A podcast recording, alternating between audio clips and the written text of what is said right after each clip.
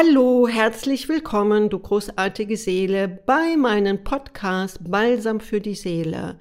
Heute habe ich etwas Außergewöhnliches für dich und zwar spreche ich ein Tabuthema an, den Konflikt zwischen Russland und der Ukraine. Und zwar spreche ich nicht alleine, sondern ich habe einen exklusiven Gast. Und dieser Gast kennt sogar Herrn Putin persönlich und ist in den geheimen Gesellschaften zu Hause. Seid gespannt und hört rein, wer es ist. Denn nur wer die Geschichte kennt, kommt in seinem Leben weiter, in seinem Denken und Fühlen. Ich wünsche dir viel Aufklärung und viel Hintergrundwissen von Seele zu Seele und sei gespannt, was du hörst. Balsam für die Seele, der Podcast mit Ellen Michels. Herzlichen Dank, dass du jetzt zuhörst bei meinem Podcast Balsam für die Seele. Heute habe ich einen ganz besonderen Gast bei mir. Er ist eine Koryphäe die weltweit in den politischen und wirtschaftlichen Situationen viele Jahrzehnte Erfahrung hat. Und zwar nenne ich heute jetzt den Namen, das ist der AD-Botschafter oder Altbotschafter Erwin Hofer. Und ich lese kurz vor, welche Hintergrundwissen oder berufliche Tätigkeiten der Herr Erwin Hofer schon hinter sich hat. Und zwar hat er angefangen mit einem Studium der Rechtswissenschaften an der Universität Zürich. Eintritt in den diplomatischen Dienst der Schweiz und zusätzlich Botschafter in Genf und in Moskau und weitere Länder. Danach Botschafter in Belgrad für Serbien und in der Schweiz war er auch Botschafter für Libyen. Aber es wird immer spannender. Weitere frühere Einsätze im Planungsstab des Schweizer Außenministerium an der UNO in New York. Ausrufezeichen, Aufrufezeichen, ja. Sowie in Budapest nach dem Fall des Eisernen Vorhanges und dort zuständig für Ungarn und weitere Länder im diplomatischen Dienst. Dann, es gibt noch eine Steigerung, haltet euch fest, Präsident der UNO-Abrüstung-Konferenz und verantwortlich für den UNO-Beitritt der Schweiz. Co-Sekretär und Lagekonferenz der Schweizer Regierung. Und heute ist er immer noch täglich als Berater äh, uns als Dozent an der Universität in Genf. Also es ist ein kleiner Auszug, den ich jetzt hier abgelesen habe. Und ich begrüße recht herzlich AD oder Altbotschafter, wie man das in der Schweiz äh, ausspricht, Erwin Hofer. Herzlich willkommen, Erwin. Vielen Dank für dieses Willkommen ich werde beinahe schamrot, wenn ich höre, was ich schon alles gemacht haben soll. Aber ich stehe gerne zur Verfügung, um äh, einige Hintergründe und Zusammenhänge dieser sehr dramatischen Situation zu erläutern, äh, durch die wir heute alle gehen müssen. Und da ist äh, das, was ich ja gerade herausgelesen äh, habe, oder wir kennen uns ja, deshalb sind wir beim Du, nicht, dass sich die Zuhörer wundern. Wir sind schon einige Jahre in Kontakt und ich weiß sogar, wenn man das hier, ich erwähne es einfach auch, den russischen Präsidenten Putin persönlich kennengelernt hast und natürlich als ehemaliger Botschafter aus Moskau und anderen Nachbarländern und zum Beispiel eine UNO hast du ja ein riesen, riesen Potenzial ein Hintergrundwissen, was meine Zuhörer ja überhaupt nicht in diesen Gazetten international nicht mehr im jetzigen Zustand lesen. Und ich habe immer, also mein Anliegen ist immer, bevor man vielleicht wertet, urteilt, äh, ein Denken hat, ein falsches, ein richtiges. Das möchte ich hier aber auch noch erwähnen. Äh, Erwin und ich, wir sind beide äh, Personen, die hier nicht für, für ein Land sprechen oder gegen ein Land, sondern diplomatisch erwägen, dass der Mensch selber sein Urteil fällt oder weitere Informationen bekommt. Und sollte dir dieses Interview gefallen, haben wir vielleicht auch die Möglichkeit, äh, Erwin, Botschafter, weltweit umspannt alles uns erklären kann, uns vielleicht auch nochmal können. Erwin, sollten wir, ist das, wird dir das gefallen, dass wir den Zuhörer vielleicht erstmal ein paar Jahre zurückholen und wir bei dem Jahr 2014 beginnen? Vielen Dank für diese Einführung. Ich darf vielleicht noch ergänzen, äh, dass ich äh, auch fünf Jahre in den USA war und dass der jetzige dortige Chef der, des Geheimdienstes, das kann man nachschauen, äh, den ich sehr schätze, das war mein früherer Kollege in Moskau. Also es gibt eine gewisse Ausgewogenheit in beiden Richtungen. Und ähm, wie ein früher oder der erste Schweizer Friedensnobelpreisträger Karl Spitteler gesagt hat, dass wir Schweizer gewisse Dinge etwas anders sehen, geht nicht darauf zurück, dass wir klüger sind, sondern es ist ein Vorteil der Stellung. Wir sind nicht in Streit und Kampfleidenschaft befangen und können die Dinge aus einem etwas anderen Blickwinkel sehen. Und deshalb schätze ich sehr auch deine Bemerkungen, die du es gerade gemacht hast, dass wir vielleicht den Blickwinkel etwas öffnen sollten. Wir werden gegenwärtig von Informationen überflutet, überflutet, ertränkt gewissermaßen. Und es geht darum, dass man diese Informationsflut einordnen kann, zuordnen, sortieren und sagen kann, aha, das ist nun so, also ziehe ich diese und diese äh, Schlüsse draus. Und dein Hinweis auf das Jahr 2014 ist insofern sehr wertvoll und da halte ich mich gerne an Winston Churchill. Studiere Geschichte, studiere Geschichte. Nur in der Geschichte lernst du die Geheimnisse einer guten Staatsführung. Und genau das äh, wollen wir machen. Und da können wir vielleicht äh, die Perspektive noch etwas weiter öffnen und auch dieses Jahr 2014 besser platzieren. Ich möchte einfach mit dem Hinweis anfangen, dass die beiden Länder, die jetzt in diesen tragischen Konflikt, den ich als völlig überflüssig erachte, verwickelt sind, eine sehr lange gemeinsame Geschichte haben. Und diese Geschichte fing an in Kiew, im Kiewer Rus. Und dort liegt die Quelle beider dieser Staaten. Es gab ein langes Hin und Her. Die Staaten waren oft gemeinsam verwoben. Und jetzt kommt ein wichtiger Punkt. Die Ukraine war eigentlich nur ganz kurz vorübergehend, 1918, für drei Monate ein Staat. Und dann haben die Mittelmächte diesem Staat wieder ein Ende bereitet. 1918, ich habe richtig genau. gehört, ne? Genau. 100, über 100 Jahre zurück. Mhm. Genau.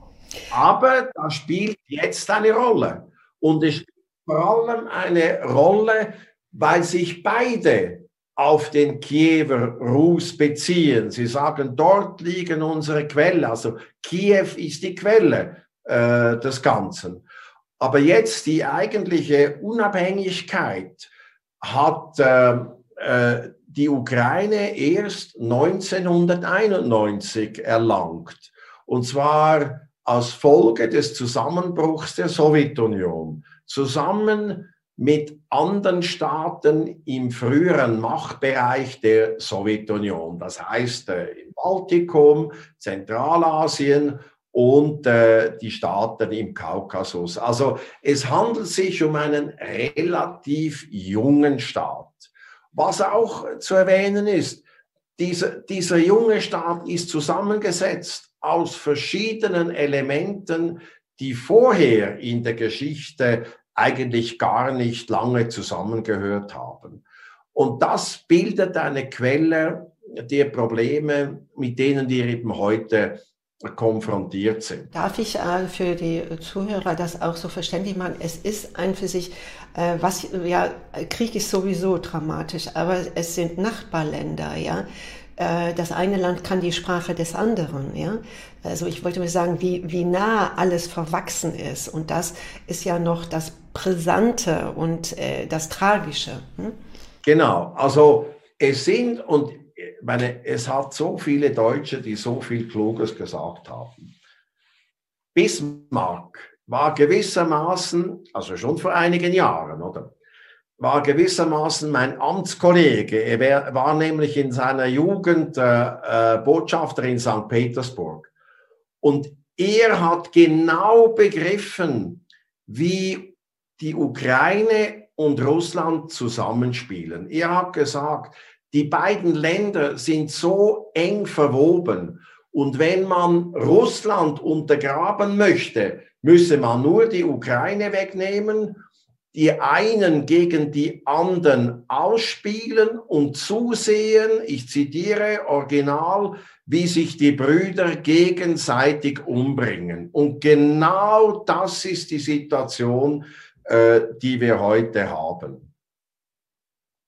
Und jetzt, das bringt uns eben zu diesem Jahr 2014. Die leider gelang es der Ukraine nicht in dieser Zeitspanne der Unabhängigkeit den Ausgleich zu finden zwischen den verschiedenen Landesteilen. Der Osten und der Süden, der jetzt stark umkämpft ist, hat nie zur Kernukraine gehört. Im Osten gibt es eine überwiegend russisch sprechende Mehrheit, im Süden dasselbe.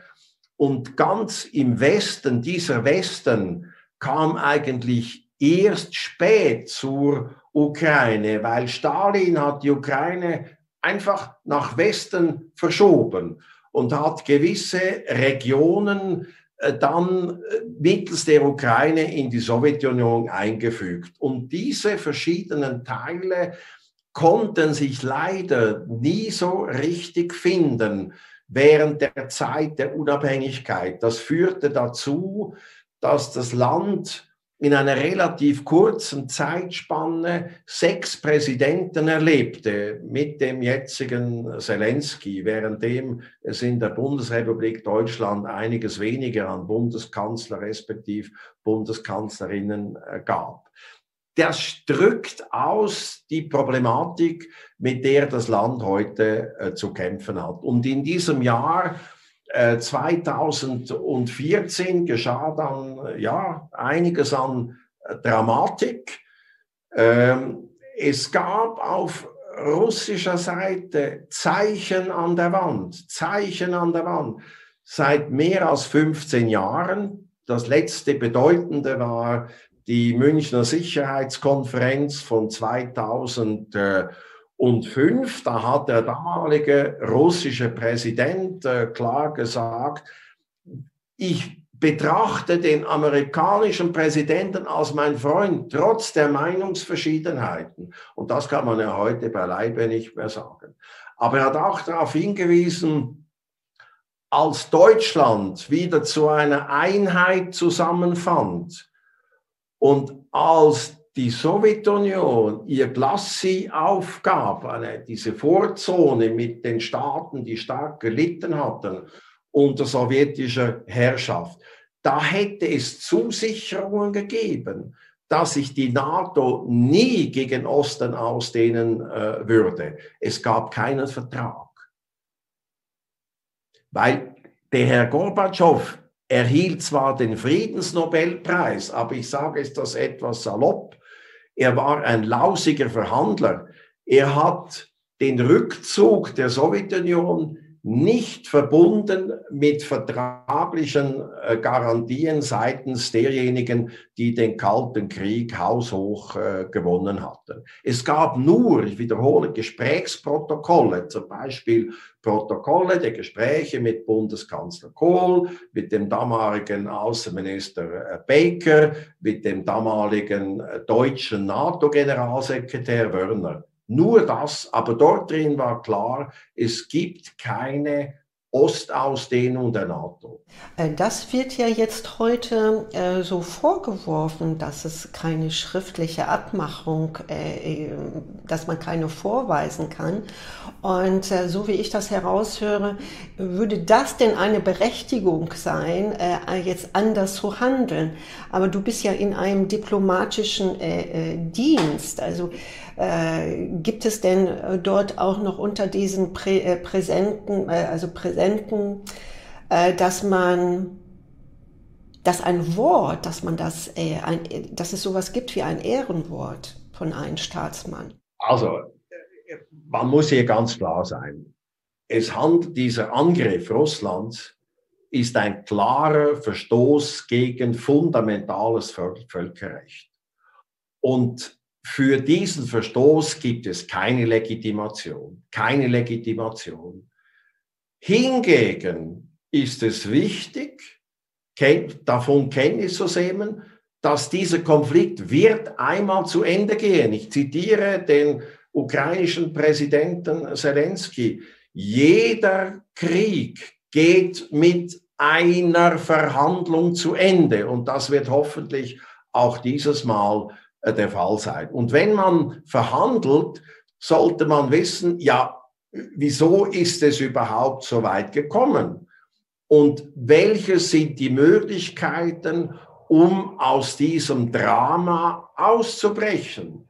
Und wenn man das seriös macht, dann muss man auch wissen, was vorher passiert ist. Und darum erwähne ich diese Dinge. Also ich wiederhole, ein krasser Völkerrechtsverstoß. Es gibt offensichtlich krasse Verstöße gegen das humanitäre Völkerrecht ebenso. Es gibt keine Entschuldigung, aber man muss die Mechanik kennen, die zu dieser Situation äh, geführt hat. Und dazu gehören eben auch äh, die Geschehnisse im Jahr 2014. Was ist denn dort ab 2014 bis jetzt 2022 passiert? Als äh, der russische Präsident an der Münchner Sicherheitskonferenz äh, klar sagte, man kann das alles im Internet nachlesen. Deutsche Übersetzung, es gibt da keine äh, Geheimnisse. Er hat gesagt, ja, wieso muss sich eigentlich die NATO immer ausdehnen? Äh, wir betrachten das nicht als Sicherheitsgewinn für Europa, sondern wir betrachten das als eine Bedrohung. Die NATO ist defensiv, völlig klar. Sie spielt eine wichtige Rolle im Kräftegleichgewicht in Europa, aber er sah keinen Grund für einen permanenten Schritt Richtung Osten. Jetzt äh, als Schweizer sind wir ja nicht Mitglied der NATO, aber wir profitieren, respektive haben profitiert von dieser Schutzwirkung der NATO. Und alle diejenigen, die jetzt schon NATO-Mitglied sind, die haben alle ihre Gründe, legitime Gründe, dass sie dabei sind. Die rote Linie wurde überschritten, als die NATO Signale ausschickte. Es sind alle willkommen, kommt doch, wir kümmern uns darum obwohl, obwohl äh, seit einigen Jahren klar ist, dass diese Versprechen gar nicht eingehalten werden konnten. Und hier liegt das Kernproblem. Und äh, diese Entwicklungen 2014, die, hangen, die hängen mit diesem Kernproblem zusammen. Präsident Bush hat 2008 öffentlich gesagt, Georgien und Ukraine sind willkommen in der NATO. Und äh, ich glaube, da hat, das hat im Kreml einige Erschütterungen ausgelöst. Und das war dann die Ursache, eine klare Ursache für die Entwicklungen 2014 mit der Besetzung der Krim nach den Maidan-Unruhen und äh, zu weiteren Schritten dann die militärischen Aktivitäten in der Ostukraine, im Donbass. Also seit 2014 gibt es da ja Unruhen und keine Klarheit, weil wir haben ja jetzt so den Eindruck, das ist irgendwie vom Himmel auf einmal gefallen, diese Ist-Situation. Also die, das wurde ja dann schon spätestens 2014 hm, ja schon sichtbar hingelegt, wie der russische Präsident reagieren würde. War, war, das, war das ein Locken? Ein Locken? Ist das ein, ein Spiel auf Messerscheide? Die Zeichen an der Wand waren schon vorher erkennbar. Ich habe Bismarck zitiert. Ich kann George Kennan zitieren. Das war der große amerikanische Denker und Diplomat, der die Strategie entwickelt hat, die Sowjetunion mit einem Gürtel zu umgeben, damit sie sich nicht weiter ausdehnt. Und George Kennan hat klar davor gewarnt, kein NATO-Beitritt der Staaten, die sehr eng mit der Sowjetunion verbunden sind. Und da meinte er die Ukraine. Dann gibt es Brzezinski.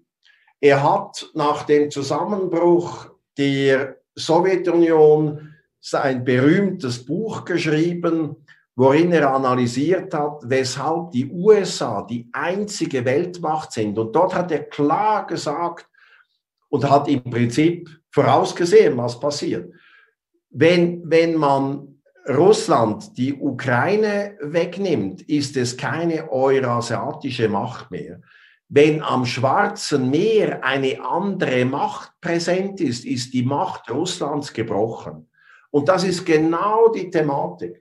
Und 2014 hat das eigentlich nur wieder widerspiegelt. Also äh, es war in gewissem Sinne eine Folgewirkung der Urteile, die andere schon lange gefällt hat. Und da darf ich vielleicht hinzufügen, dass vor 2014, nämlich im Jahre 2008, ein vergleichbarer Konflikt stattfand zwischen Russland und Georgien. Ich war zufällig in Moskau. Dieser Krieg dauerte nur kurz. Angefangen haben ihn nicht die Russen, sondern die Georgier.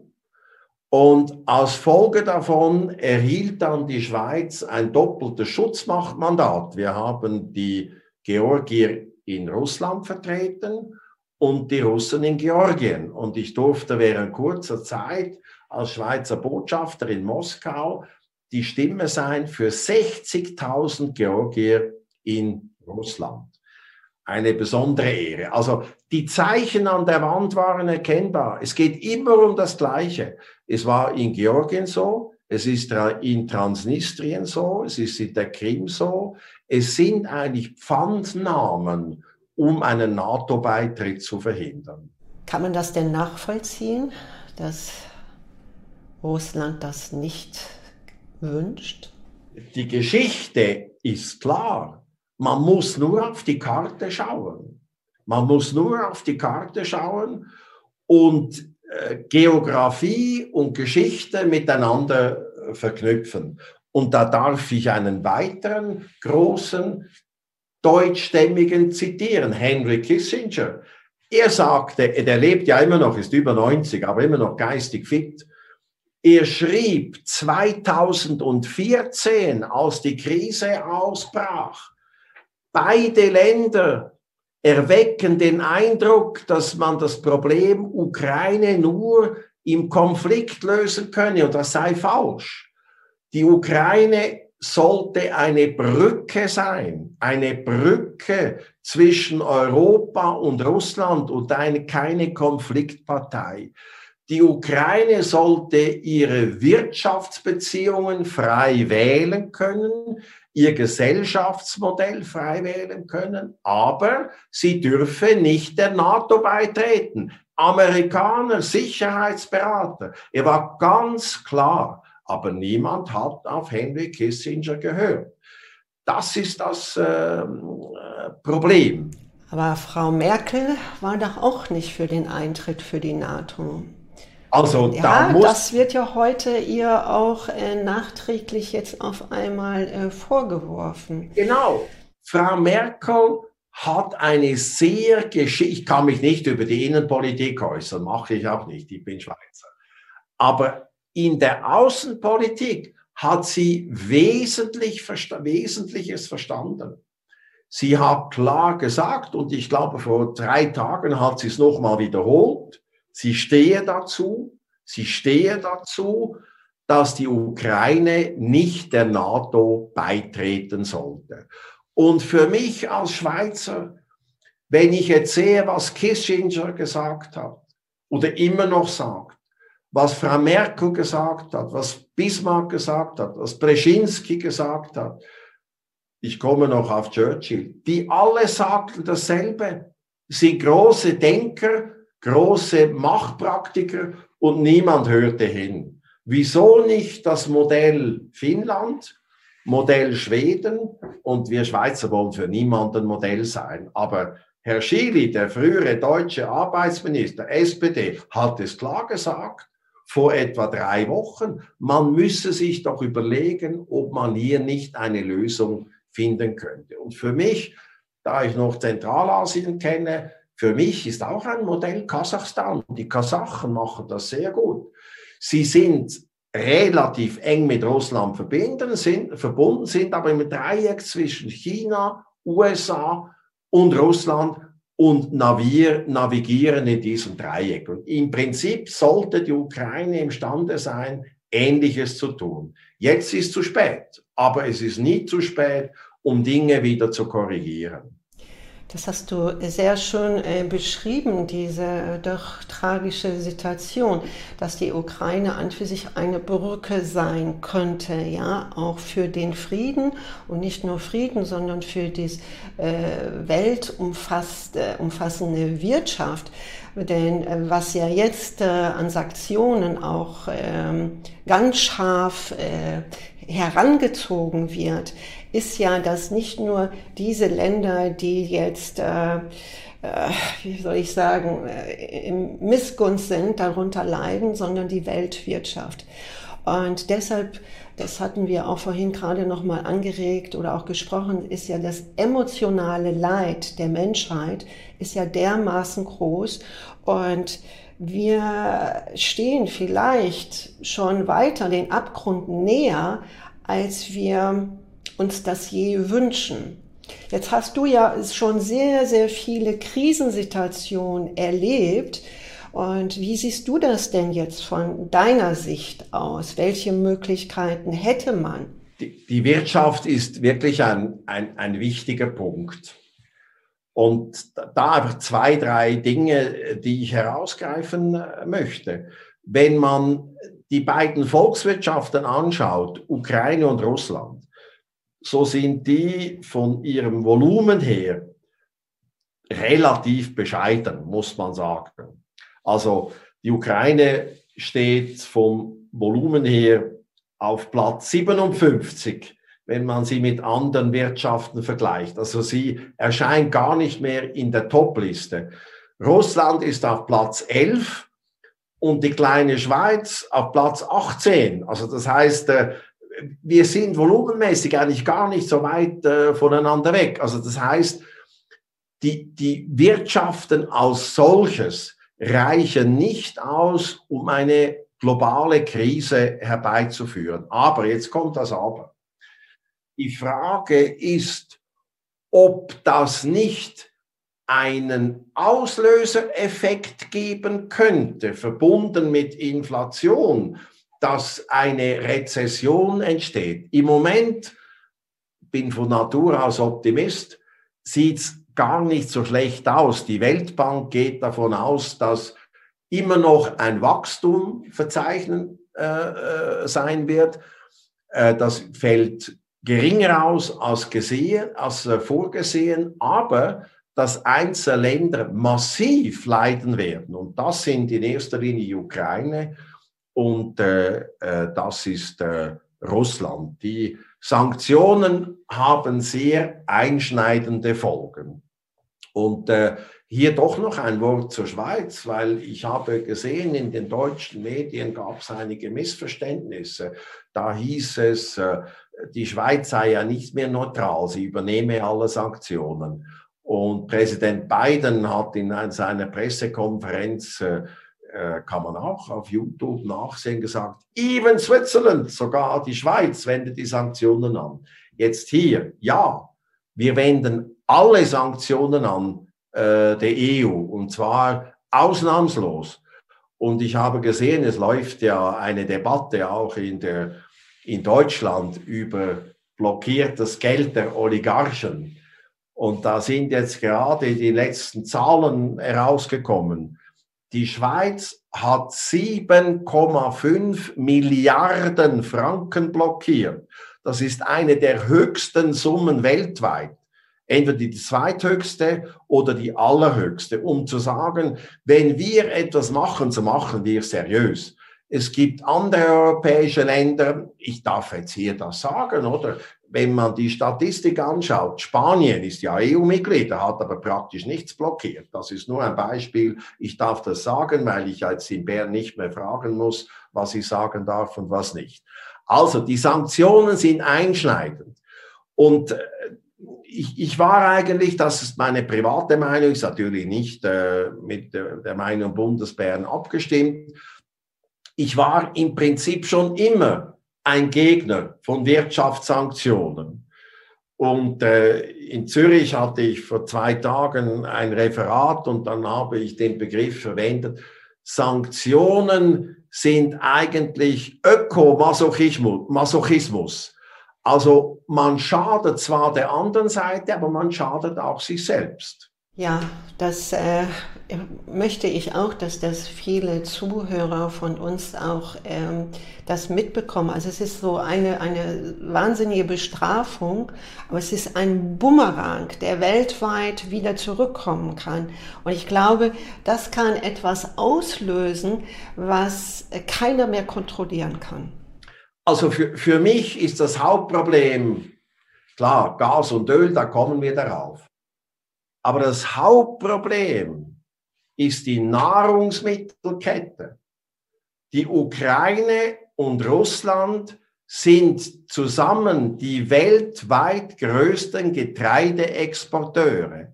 Es gibt Länder, die hängen weitestgehend von diesen Exporten ab.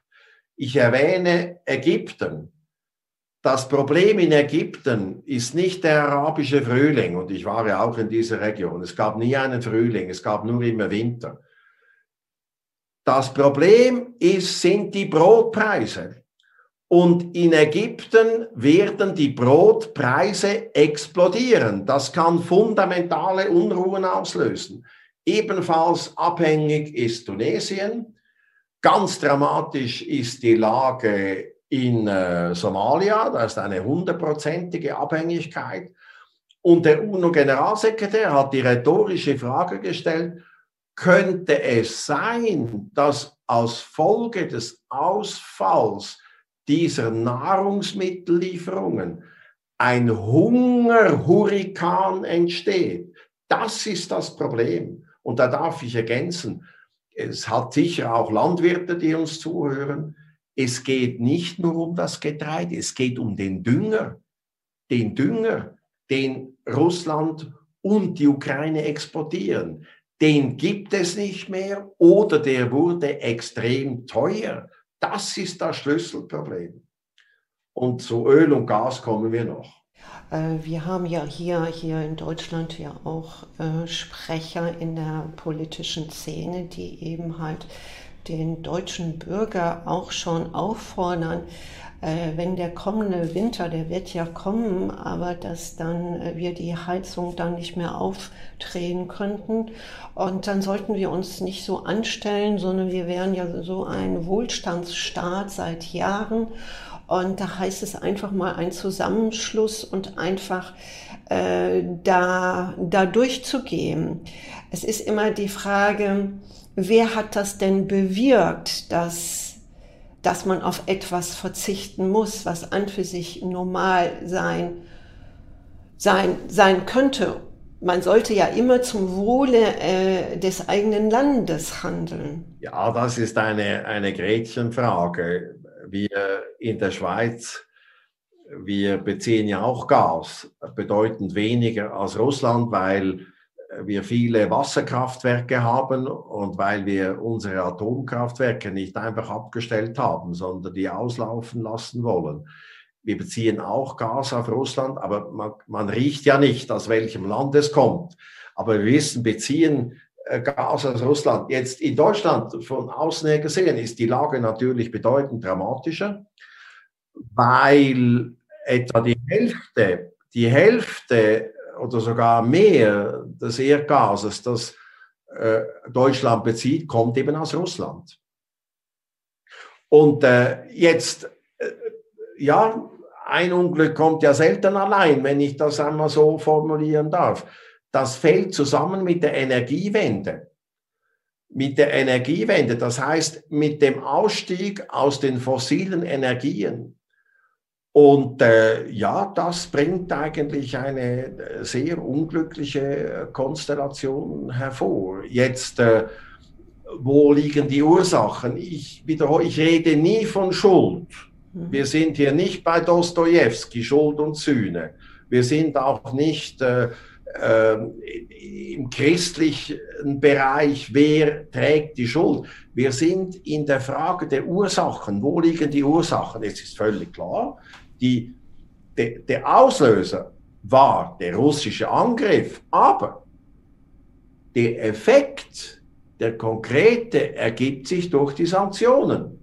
Und äh, äh, wir tragen eigentlich alle, weil wir diese Sanktionen alle auch anwenden. Wir tragen jetzt äh, in einem engen Rahmen gesehen die Folgen dieser Sanktionen. Das ist das Problem. Also es wird sehr wahrscheinlich also zu eventuell zu Hungersnöten kommen. Äh, also ich, ich würde, nein. Da, wenn, du, ich, wenn du den Dünger an, ja, ansprichst mit Gas, das, das hat ja mit all unsere, ähm, äh, mit unserem äh, Leben zu tun, ja. Und äh, Gas ist ja, ja nicht nur oder Öl meine private Wohnung, sondern das betrifft ja erstmal auch auch die Unternehmen, die, äh, die Firmen, ja, die eben halt äh, ohne Gas und Strom ja nichts produzieren können. Also für, ich sehe keine Hungerkrise mhm. in der Schweiz und in EU. Und ich sehe schon gar keine Hungerkrise in den USA, obwohl die ein wesentlicher Treiber dieser Sanktionen sind. Weil die, denen geht es gut. Jawohl, okay. Wir leiden. Aber Hunger sehe ich eher in den Staaten, die schon sehr knapp sind an Mitteln, die eine stark wachsende Bevölkerung haben, die politisch relativ instabil sind. Das ist Nordafrika, mhm. das ist West- und Ostafrika und Somalia. Da wird es dramatisch. Vor allem. Ja, aber gibt es dann sogar wieder eine Flucht eine Völkerwanderung. Ja, das ist genau das Problem. Mhm. Es gibt eine Verkettung. Es mhm. gibt eine Verkettung. Wenn dort Hungersnöte ausbrechen, das ist jetzt noch nicht der Fall. Je früher dieses Drama zu Ende geht, desto besser. Mhm. Aber angesät wird jetzt und die Bauern sehen nicht an und die Soldaten sehen auch nicht an. In Russland wird angesät, aber die halten die Produkte zurück, weil sie sie selber brauchen. Also das ist das Problem, die Verkettung, die sich daraus ergeben könnte. Also, weil die, die reichen äh, Westler können ja einfach mehr zahlen, oder? Dann wird ja. geliefert. Es ist alles da bei uns, aber die Preise werden steigen. Aber die Schwächsten der Schwächsten leiden am meisten. Genau. Ja. Das ist auch mit den Sanktionen in Russland so. Mhm. Was mich vor allem erschüttert hat, ja, ist, dass Präsident Zelensky bei einem Auftritt, Videoauftritt in Bern auf dem Bundesplatz dazu aufgerufen hat, Nestle solle sich doch aus Russland zurückziehen. Jetzt Deutschland kennt ja Nestle und äh, ich fühlte mich an sich besonders äh, betroffen von diesem Aufruf, weil ich zusammen äh, mit dem damaligen Nestle-Chef, ein Österreicher, mhm. eine Nestle-Fabrik in Ungarn eingeweiht, in, in Russland eingeweiht hatte. Und diese Fabrik produziert Nahrungsmittel für die Bevölkerung. Also ein Teil dieser Boykotte trifft eben nicht die Machthaber, sondern betrifft das Volk. Und das finde ich dramatisch. Und Volk gibt's ja nicht nur in der Ukraine, sondern auch äh, eben auch in, in Russland. Und hier haben wir an sich eine unerwünschte, wenn ich das einmal so sagen darf, Kollateralwirkung der Sanktionen, dass sie eben nicht einfach nur die Machthaber treffen, sondern auch die breite Bevölkerung. Ja, Zelensky wollte, glaube ich, auch, äh, ich finde, dass er ein wenig äh, aggressiv auch nach außen so auftritt. Also ich, da sehe ich überhaupt keine Diplom, also Diplom, äh, diplomatisches Verhalten vermisse ich da total. Er wollte ja auch bei einer großen Preisverleihung in äh, Los Angeles, glaube ich, auftreten. Der hatte aber nicht den Zuspruch bekommen. Ich sehe nur immer, dass er äh, doch, wie sage ich, spreche das vorsichtig aus, auch immer auffordert, äh, Sanktionen weiter zu verschärfen, aber es betrifft ja natürlich auch den Bürger in der Sowjetunion. Und auf einer Seite wird immer äh, die Sowjetunion, also Russland, nicht Sowjetunion, Entschuldigung, Russland dort äh, als negativ immer hingestellt. Aber gibt es in dieser Art Krieg, Situation. Da sagt man ja auch, im Krieg stirbt die Wahrheit. Ja, und deshalb ist es sehr wahrscheinlich so schwierig auch für den Zuhörer, das noch zu finden. Wo ist denn da noch eine Diplomatie in einem Krieg? Ich darf wieder einen großen Deutschen zitieren, Clausewitz. Clausewitz ist zwar schon eine Weile her, aber was er gesagt hat, ist immer noch 100% gültig. Er hat gesagt, in einem Krieg liegen zwei Drittel, ich wiederhole, zwei Drittel aller Nachrichten im Nebel. Und es brauche Intelligenz, Klugheit, um diesen Nebel zu durchdringen und um festzustellen, was wirklich passiert ist. Clausewitz im Krieg, also vor 150 Jahren, es ist immer noch alles 100% richtig. Jetzt wenn, wenn man einen Überblick äh, gewinnen will, muss man halt oft die Dinge etwas hinterfragen. Das ist nicht so einfach, aber es, es, ist, äh, es ist möglich. Jetzt die Diplomatie. Ich darf wieder einen anderen Deutschen zitieren, einen ehemaligen äh, Generalinspektor der deutschen Bundeswehr. Es gibt so viel Weisheit in Deutschland. Nur gehen diese Stimmen jetzt unter. Er hat gesagt, diese tragische Krise sei ein eklatantes Versagen von Politik und Diplomatie. Und Politik und Diplomatie müssten jetzt wieder zum Tragen kommen. General Kudjat. Und jetzt, was heißt es aber? Die Diplomatie kann nur dann zum Tragen kommen, wenn man sie machen lässt. Wenn beide Seiten kämpfen wollen, ja, dann gibt es halt keine oder wenig Arbeit äh, für die äh, Diplomatie. Und sobald die Voraussetzungen äh, dafür bestehen, dass äh, die eine Seite sagt, ja, jetzt ist genug, oder vielleicht sagen sogar beide Seiten, dann kommt die Diplomatie wieder zum Zug. Und ich darf hinzufügen, in, in der Krise im Kaukasus war es der damalige französische Präsident, der vermittelt hat. Und dann kam die Schweiz zum Zug mit ihrem Schutzmachtmandat. Gegenwärtig, weil wir als Schweizer alle Sanktionen anwenden, sind wir eigentlich nicht mehr so gefragt. Gefragt sind jetzt die Türken, die sind da sehr aktiv. Die Parteien treffen sich in der Türkei, weil die Türkei wendet die Sanktionen nicht an. Man kann aus beiden Ländern dorthin fliegen. Es gibt kein Flugverbot wie in der EU auch angewendet von der Schweiz. Man kann dorthin fliegen, man kann zusammensitzen, verhandeln. Und äh, eine gewisse Rolle spielt auch Israel.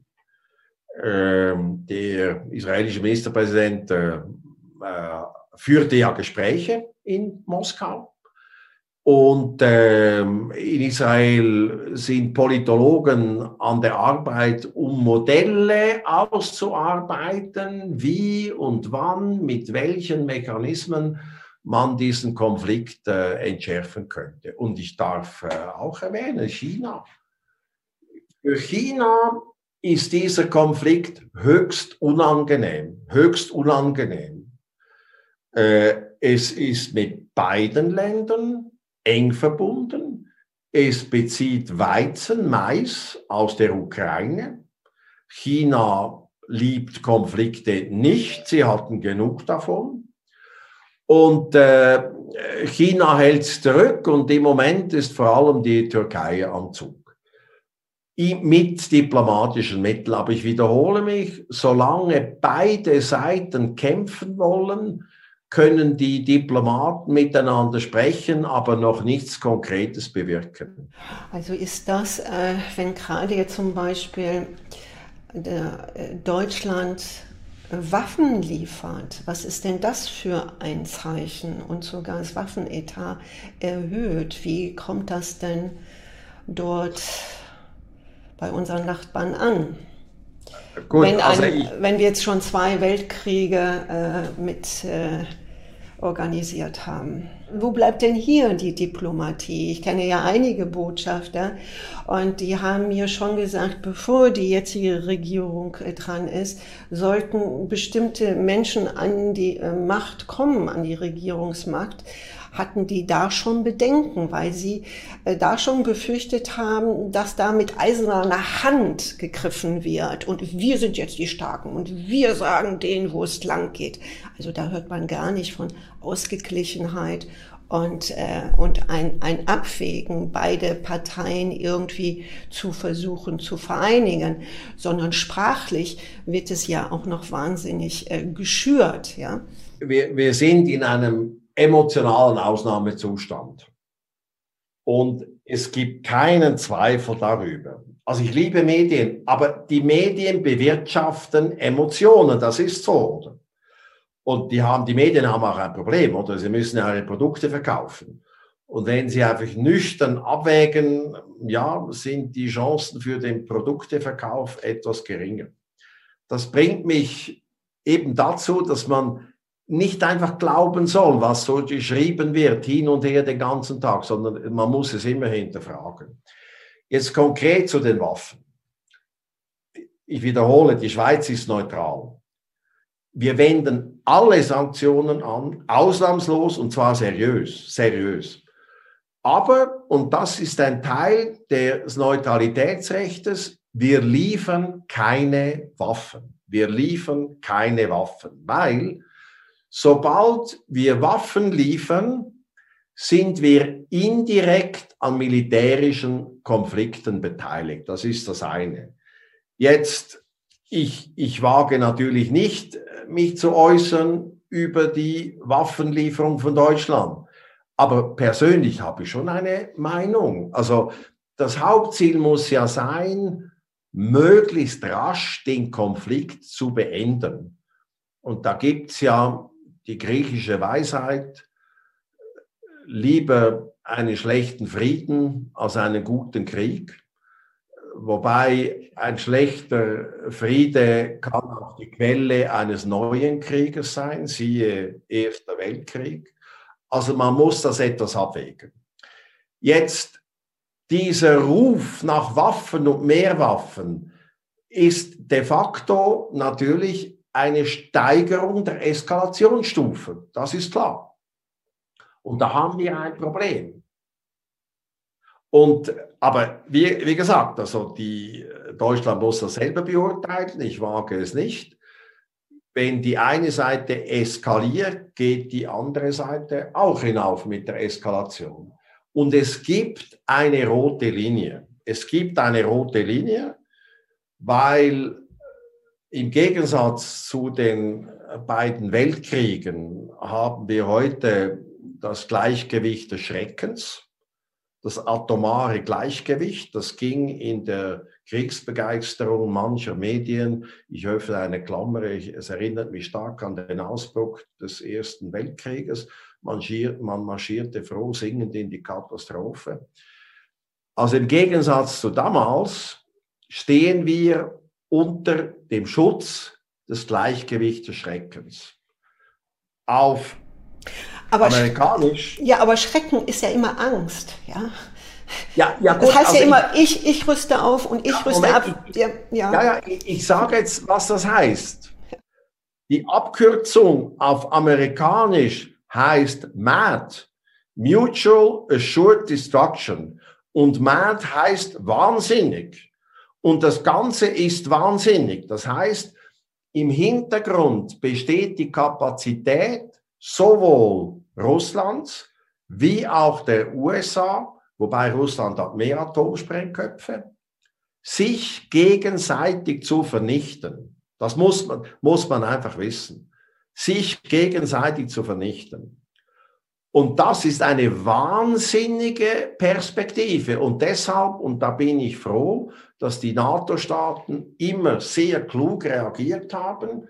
Sie haben gesagt, wir wollen uns nicht an diesem Konflikt beteiligen.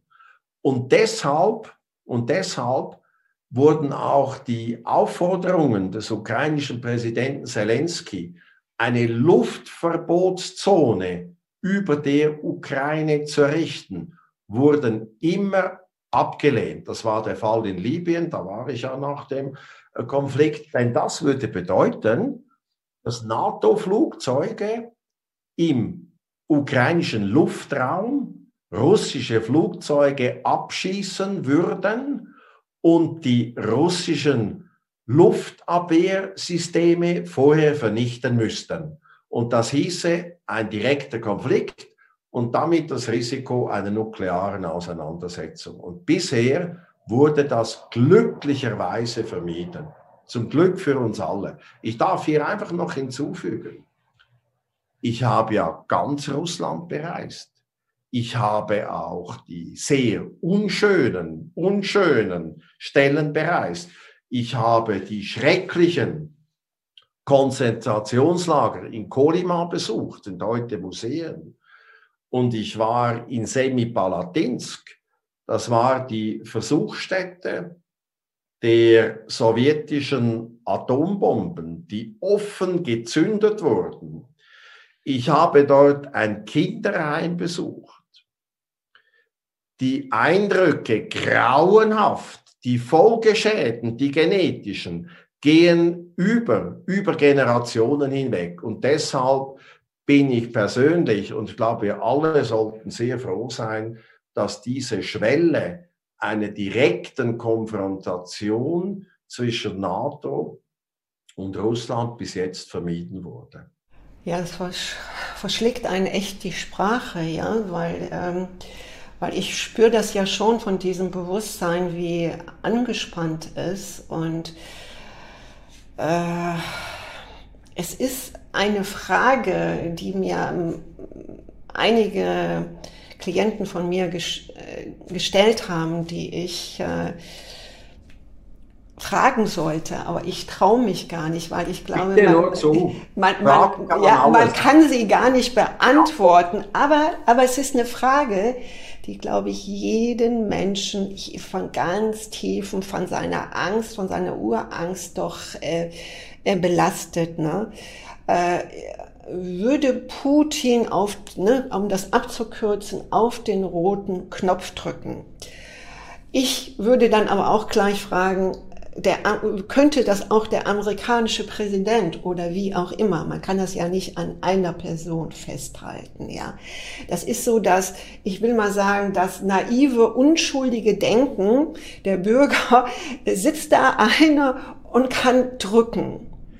Also das ist eine existenzielle Frage. Und da muss ich immer, weil ich suche immer Gleichgewichte, wir sind neutral. Der Erste, der damit gedroht hat, war nicht Russland, das waren die USA. Der Erste, der damit gedroht hat, einen Nuklearschlag auszulösen, war der junge Kennedy in der Kuba-Krise. Er hat den Russen ein Ultimatum gesetzt, hat gesagt, wenn ihr jetzt diese Raketen auf Kuba installiert, respektive wenn die Schiffe, die schon unterwegs sind, nach Kuba fahren, dann löse ich eine nukleare Katastrophe aus. Heute klagt man über die Russen, aber angefangen damit haben die Amerikaner, hat man wieder vergessen, oder? Die haben genau dasselbe gemacht, nur noch viel brutaler, oder? Die Russen haben die Botschaft verstanden, die Schiffe rechts umkehrt und zurück, oder? Das war der Beginn dieser Nukleardrohung. Jetzt, äh, äh, meine, ja, die, die Russen kennen die Geschichte, die eigene und auch diejenige der Amerikaner. Jetzt, zu Beginn der Krise haben die ja Manöver durchgeführt, um zu zeigen, die nuklearen Streitkräfte sind bereit. Jetzt, das Hauptproblem das ich sehe, ist ein potenzielles Unglück, Missverständnisse. Und da kann ich Folgendes sagen. Und das Glück, ist wieder menschlich. Genau, zum Glück reden die Militärs miteinander. Die Russ, das, also das ist kein Geheimnis, kann man nachlesen. Die russischen und amerikanischen Militärs haben direkte Kontakte um solche Unglücke zu verhindern. Und das kann man auch nachlesen.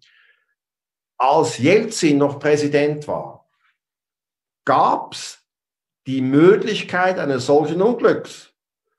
Die westlichen Staaten haben nämlich einen gewaltigen Wettersatelliten, Testsatelliten abgeschossen mit einer riesigen Rakete, Bereich Nordmeer, das löste in Russland einen Nuklearalarm aus, weil man wusste ja nicht, was ist in dieser Rakete.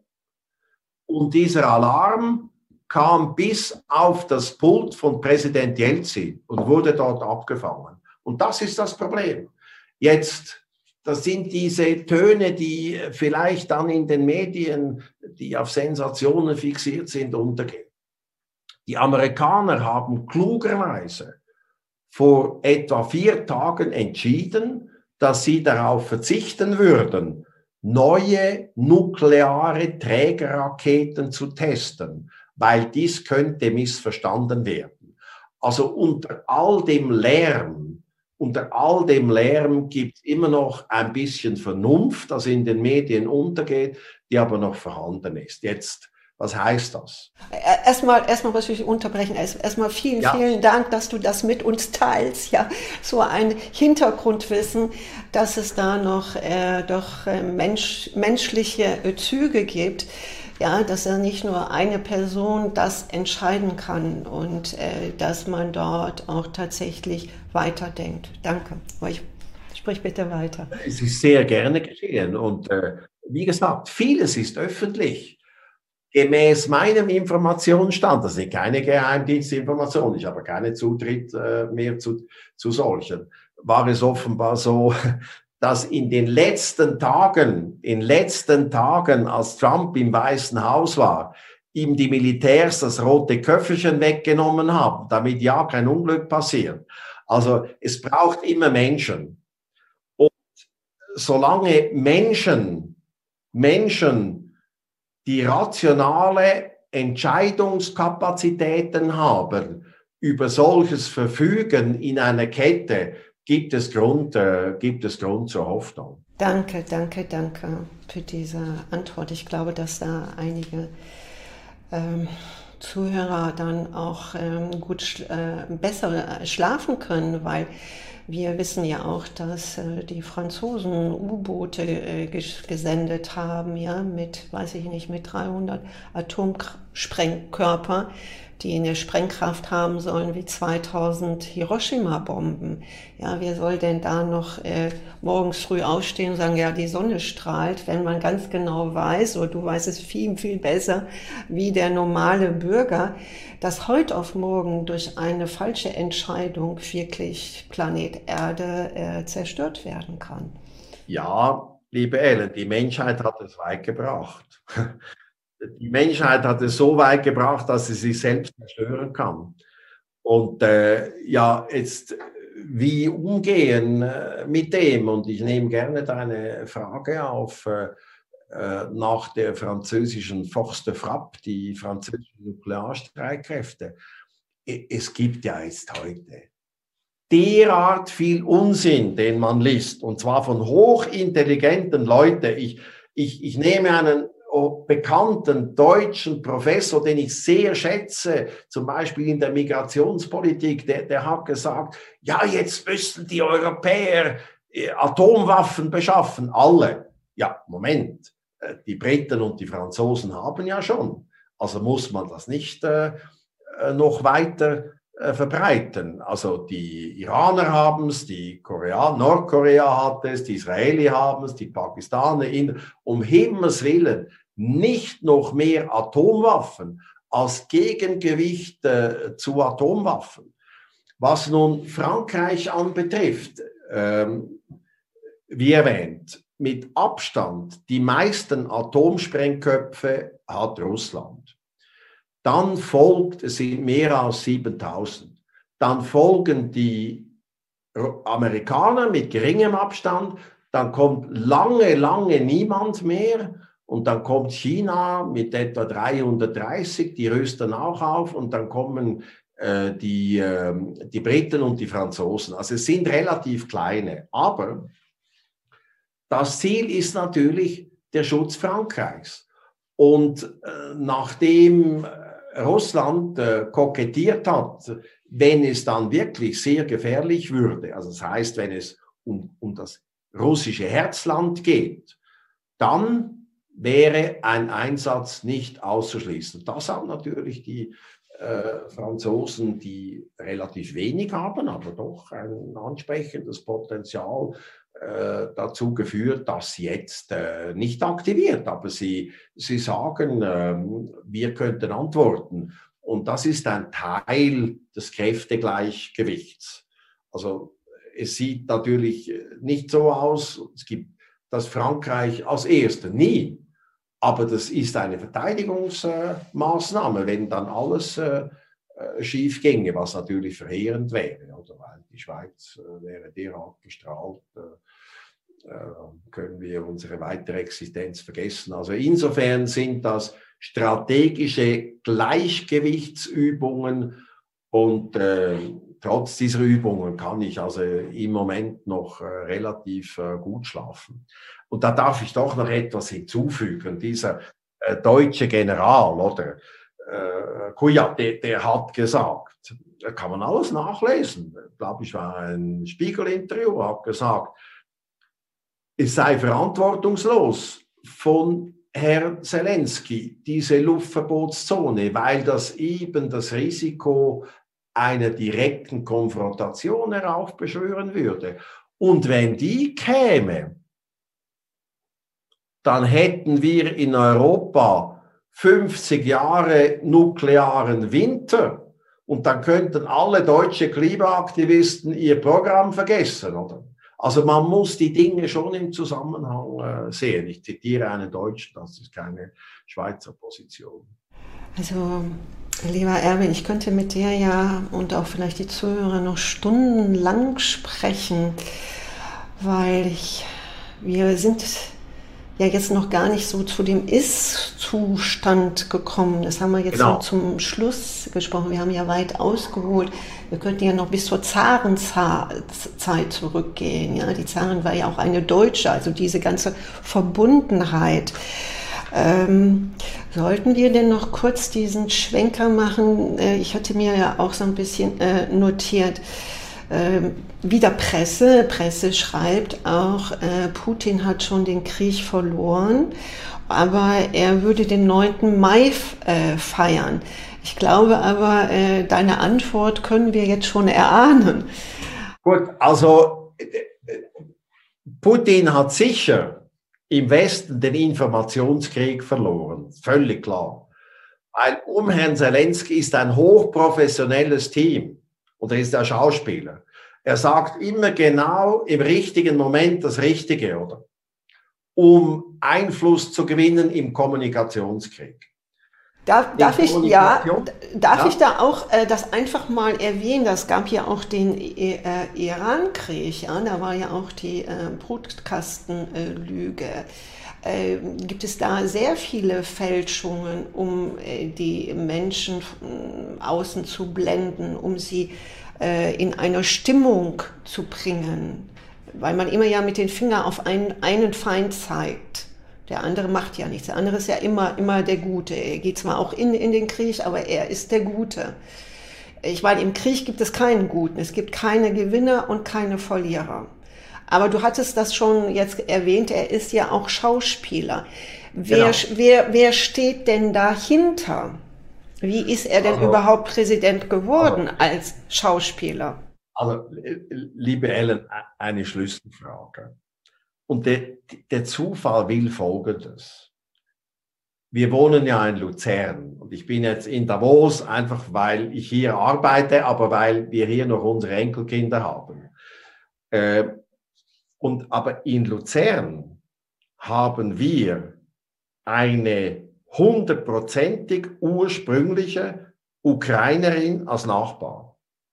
Die wurde in Lemberg geboren, ist ausgewandert, ist heute eine erfolgreiche Unternehmerin, hat das Schweizer Bürgerrecht mittlerweile, ist mit einem Banker verheiratet. Und ich bin ja schüchtern von Natur aus, oder? Aber meine Frau hat mich ermutigt, frag sie doch einmal, was sie meint. Und ich war hoch überrascht, was sie gesagt hat, eine Ukrainerin. Sie hat gesagt, der wird manipuliert, der spielt eine Rolle. Und ich habe das nachher verifiziert. Der ukrainische Präsident Zelensky ist in einem hundertprozentig russischen Umfeld aufgewachsen, stets. Er sprach eigentlich nur Russisch und diese Dame erklärte mir, er hätte Ukrainisch erst gelernt als er antrat zur Präsidentschaftswahl. Das gehört auch noch zu diesen Besonderheiten. Das heißt, er hat hinter sich eine hochkompetente Kommunikationsabteilung, Kommunikationsdienste, die ihm immer genau vorlegen, was er wo sagen soll. Was er in der Knesset sagt, was er im Deutschen Bundestag sagt, was er den Italienern erzählen soll, was er im Kongress sagt, was er in Brüssel sagen soll und was er in Bern sagt. Es ist immer to the point, oder? Das heißt, das geht nicht ohne einen professionellen Apparat. Das ist äh, ganz klar. Und das muss man auch durchschauen, oder? Und ich bin immer skeptisch, bin immer skeptisch, wenn man von Helden redet. Die Schweiz ist ein glückliches Land, hat deshalb keine Helden, oder? Also, äh, er steuert das Ganze via Kommunikation, aber er hat auch im tragischsten Moment, das heißt in diesen Orten der potenziellen äh, Kriegsverbrechen, hat er gesagt, aber wir verhandeln weiter. Und es wird nur mit Verhandlung gelingen, äh, hier ein Ende herbeizuführen. Und da sind wir an sich jetzt bei der, bei der Gretchenfrage. Wie geht es weiter? Oder? Jetzt, wenn, wenn du gestattest, würde ich das gerade aufnehmen, weil das Ziel ist ja nochmals, möglichst rasch diese Tragödie zu beenden. Und äh, wie lässt sie sich beenden? Also ich bin überzeugt, es wäre möglich gewesen, mit staatsmännischer, staatsfraulicher Klugheit diese Krise zu verhindern. Das hätte aber bedingt, und ich wiederhole es klar, das sage ich schon seit Jahren in allen meinen Kursen und habe entdeckt, dass Bismarck ohnehin, Churchill dasselbe und Kissinger auch, dass sie keine Putin-Verehrer, gab es ja gar nicht, immer dasselbe sagen. Es wird nicht gehen, ohne über die Frage einer Neutralität eine Lösung zu finden. Und wie man das genau macht, das ist eine Verhandlungssache. Aber es braucht eine Neutralität, das heißt, es braucht einen Verzicht auf einen NATO-Beitritt. In welcher Form lässt sich diskutieren, aber Herr Zelensky hat das ja schon angetönt. Er hat ja einmal gesagt, ja, also man könne über das reden. Wenn die Ukraine vor drei Jahren das schon gesagt hätte, glaube ich, wären wir heute nicht so weit. Jetzt ist aber das andere Problem. Ja, die, die russischen Forderungen jetzt, die, die sind nicht erfüllbar. Oder? Die, die russischen Forderungen gehen mittlerweile so weit, dass die Ukraine auf eine eigene Staatlichkeit verzichten soll. Ich glaube, das ist äh, völlig irreal. Die Ukraine ist ein Staat. Die Frage ist jetzt, innerhalb welcher Grenzen? Weil eben der Osten, wo jetzt die Schwergewichte der Kämpfe sich äh, hin verlagert haben, und der Süden, ich wiederhole mich, die waren nie ukrainisch voll. Und die Krim war ohnehin immer russisch. Und die Frage ist jetzt einfach, was werden die Bedingungen sein, bei denen einerseits die Ukraine gewillt ist, zu verzichten oder zumindest in eine Grauzone zu legen, um zu sagen, wir verzichten nicht, aber wir lassen das einmal offen. Und dieselbe Frage richtet sich dann an die russische Seite. Wie weit sind die bereit, von ihren Maximalforderungen abzurücken? Jetzt in der Tat, wann ist es soweit? Unglücklicherweise sehe ich im Moment noch keinen Lichtstreifen am Horizont. Und du hast den 9. Mai erwähnt. Jetzt, äh, ich hatte ja die Möglichkeit, viermal bei diesen Paraden am Roten Platz im diplomatischen Korps zu sitzen. Und meine, die Schweizer feiern auch noch immer die Schlacht von Sempach 1386, oder?